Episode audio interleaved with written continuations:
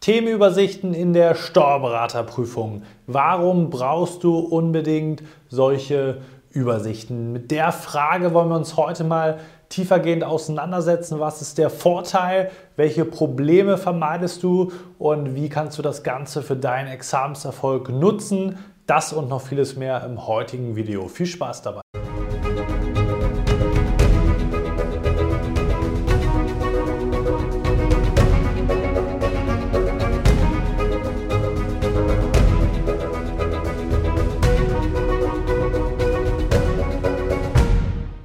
Und damit hallo und herzlich willkommen zum heutigen YouTube-Video Themenübersichten in der Steuerberater-Prüfungsvorbereitung. Warum sind die so verdammt wichtig für deinen Prüfungserfolg? Da schauen wir gleich drauf. Mein Name ist Manu Steinecke, ich bin selbst Steuerberater und Dozent sowie Geschäftsführer der ESA Examensvorbereitung GmbH. Dort helfen wir auch dir gerne mit unserem ganzheitlichen und individuellen Vorbereitungskonzept dich erfolgreich auf das Steuerberaterexamen vorzubereiten. Und wie gesagt, dafür sind Themenübersichten Gold wert. Wieso, weshalb, warum? Schauen wir mal der Reihe nach darauf, was ich hier schon vorbereitet habe. Erster Punkt. Sie sind extrem wichtig, um sich überhaupt erstmal eine Gesamtübersicht über den ganzen Stoff zu verschaffen. Warum ist das ein ganz wichtiger, entscheidender Punkt? Insbesondere auch in psychologischer, aber auch strategischer Hinsicht. Der Punkt, den ich hier aufgeschrieben habe, der beschreibt das Gefühl der meisten Prüflinge bzw. die Vorbereitung der meisten Prüflinge, denn viele würden das unterschreiben, die Masse an Stoff, die erschlägt einen irgendwann. Du bereitest ein Thema auf und zwei neue deckst du dabei auf. Das bedeutet, so eine richtige Sisyphus-Arbeit, woran liegt das? Du bist dir nicht über den Berg an Arbeit bewusst, der eigentlich noch vor dir liegt, denn du siehst nur einen kleinen Teil, weil du keine Gesamtübersicht hast. Du bearbeitest ein Thema und merkst dann, oh, dahinter, dahinter warten noch zwei neue. Im Idealfall zwei, meistens sind es eher drei oder vier. Und so kommst du gar nicht mehr gegen an. Es werden immer mehr Themen, der Berg wird immer größer, du versuchst immer mehr zu tun, aber deckst dadurch immer noch mehr Themen auf. Und das kannst du halt von Anfang an vermeiden, insbesondere strategisch im weiteren Verlauf, Verlauf auch mental. Aber wenn du den gesamten Berg siehst, der war ja von Anfang an da, dann frustriert es dich auch nicht, wenn du auf einmal sozusagen ein Thema abgearbeitet hast und dann noch weitere dahinter warten, weil du kanntest die Gesamtmasse sozusagen schon von Anfang an. Und dementsprechend ist so eine Gesamtübersicht extrem wichtig, um dann auch aus dieser Gesamtmasse entsprechend die planerischen, strategischen Entscheidungen in der Vorbereitung zu treffen. Aus der Gesamtübersicht abgeleitet ist es extrem wichtig, die Themenzusammenhänge zu verstehen. Ein extrem unterschätzter Punkt, insbesondere was die Didaktik des Lernens anbelangt. Was meine ich damit? Ich habe hier das mal versucht, grafisch aufzubereiten. Das kannst du dir vorstellen, entweder wie so ein Haus oder wie so eine Pyramide für die einzelnen Fachbereiche. Zum Beispiel Bilanzsteuer, Ertragssteuer, das kannst du so bei uns intern immer gerne als die Doppelhaushälften oder zusammen in Plural äh, bezeichnet.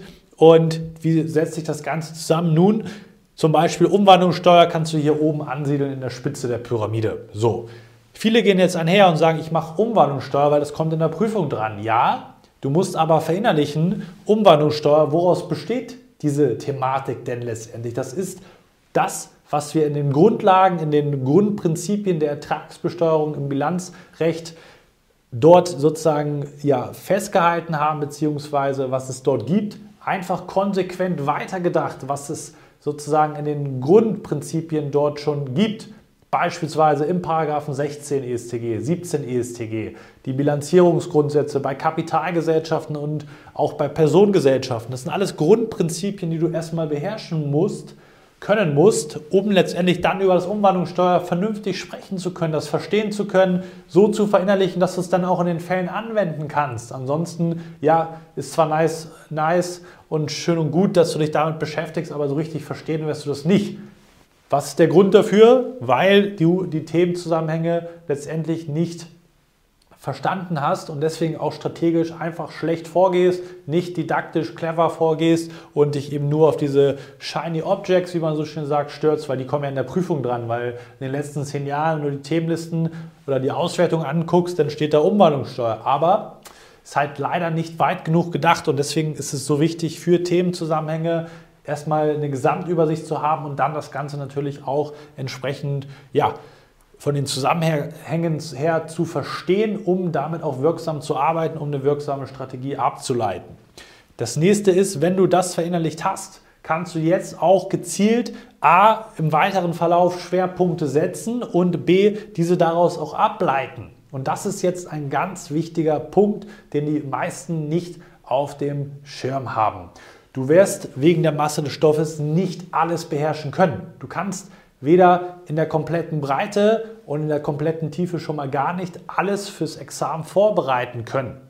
Mit dem Gedanken musst du dich anfreunden. Besser gestern als morgen oder heute, wie man so schön sagt, sondern du musst verstehen, okay, ich muss Schwerpunkte setzen, sonst bin ich verloren. Weil du sagst, ich will alles verstehen, ist nachvollziehbar, es hat vielleicht im Bachelor, im Master, in der Ausbildung, in der Schule so funktioniert.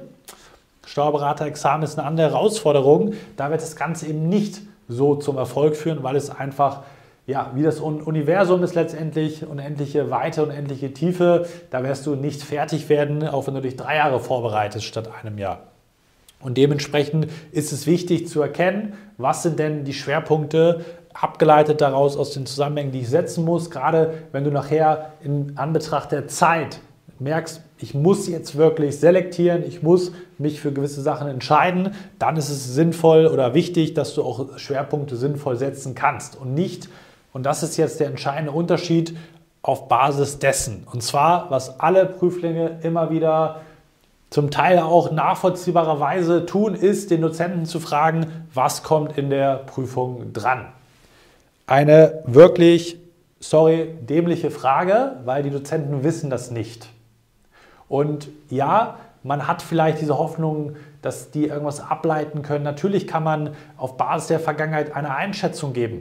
Aber, und das ist das große Problem, die Prüflinge, und es ist keine persönliche Kritik an dir, wenn du schon selber davon Opfer geworden bist, sondern ich will dich davon acht nehmen, die können das letztendlich nicht auseinanderhalten, gerade weil die Dozenten auch nicht so her, einhergehen. Die sind äh, ja gestandene Steuerberater, die haben fachlich auch was drauf und lassen sich dann zu sowas hinreißen und sagen dir, Thema XY kommt nicht in der Prüfung dran. Thema XYZ kommt dafür 100% in der Prüfung dran, müssen Sie sich anschauen. Wie ist es dann wieder gewesen? Im Nachgang erinnert sich da keiner angeblich mehr dran, das gesagt zu haben, kam wieder mal ganz anders. Letztes Jahr ist das Kind wieder in den Boden gefallen bei vielen, weil angeblich gesagt worden ist, 25a Differenzbesteuerung kommt niemals dran, brauchst du dir gar nicht anschauen. So, hinterher beschweren sich dann alle wieder und deswegen sage ich dir jetzt nochmal in der Deutlichkeit, hör auf zu fragen, hör auf darauf sozusagen Wert zu legen, weil es gibt keine Propheten.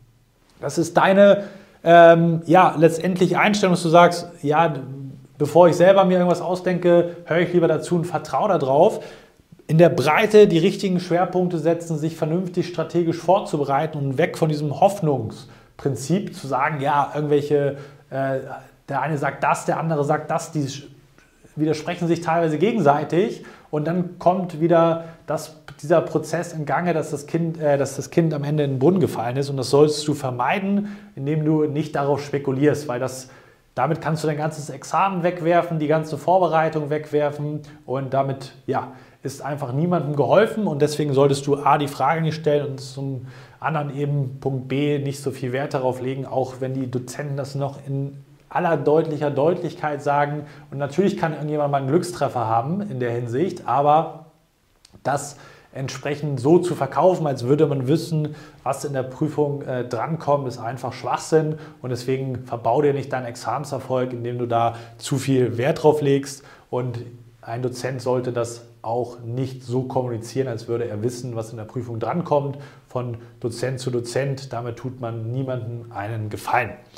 Und deswegen das bitte berücksichtigen. Das ist ein smartes Vorgehen, das ist Hoffen, Prinzip Hoffnung, was ganz schnell in Frustration umschwenken kann. Sprich mal mit denjenigen, die davon betroffen sind im 2022, 2023er Jahrgang. Thema Differenzbesteuerung an der Stelle ist, tut einfach nicht Not und sollte an der Stelle einfach vermieden werden und das Ganze eben seriös angegangen werden mit vernünftigen Schwerpunkten, mit vernünftiger strategisch planbarer, logischer Vorbereitung und nicht eben auf Basis von Hoffnung. Dafür sind Themenübersichten Gold wert. Wenn du sagst, ja, brauche ich, will ich haben, unbedingt und auch in meine Vorbereitung mehr Strategie integrieren, dann kann ich dich wie immer nur herzlich dazu ermutigen, dich mal auf ein kostenloses Beratungsgespräch bei uns zu melden, wo wir unter anderem dir das natürlich zur Verfügung stellen können, aber das Ganze natürlich dann auch in deine weitere Prüfungsvorbereitung integrieren werden.